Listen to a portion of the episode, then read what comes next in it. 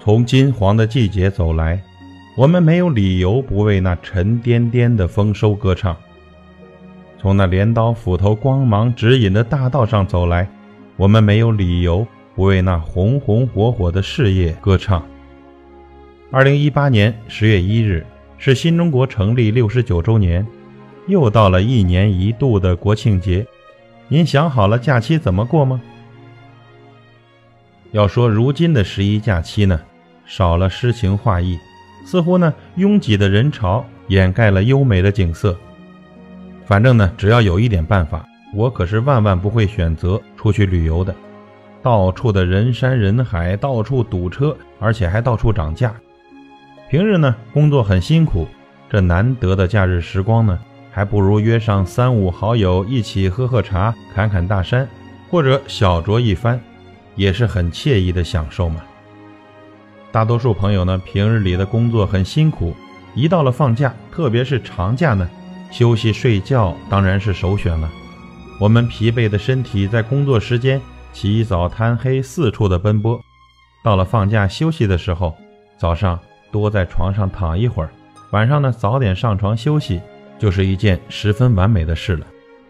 不过呢，无论是疲惫的旅途，拥挤的景区，空旷的城市。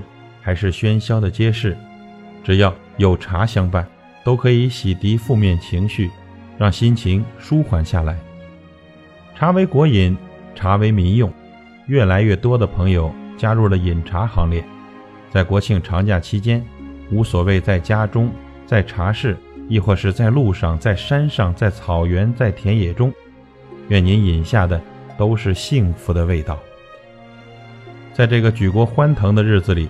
您可以选择到处走走放松心情，也可以选择躲开人山人海，避开世事浮华，与一杯香茶共度美好时光，做自己想做的事，学自己想学的知识，看自己想看的书，收获更好的自己。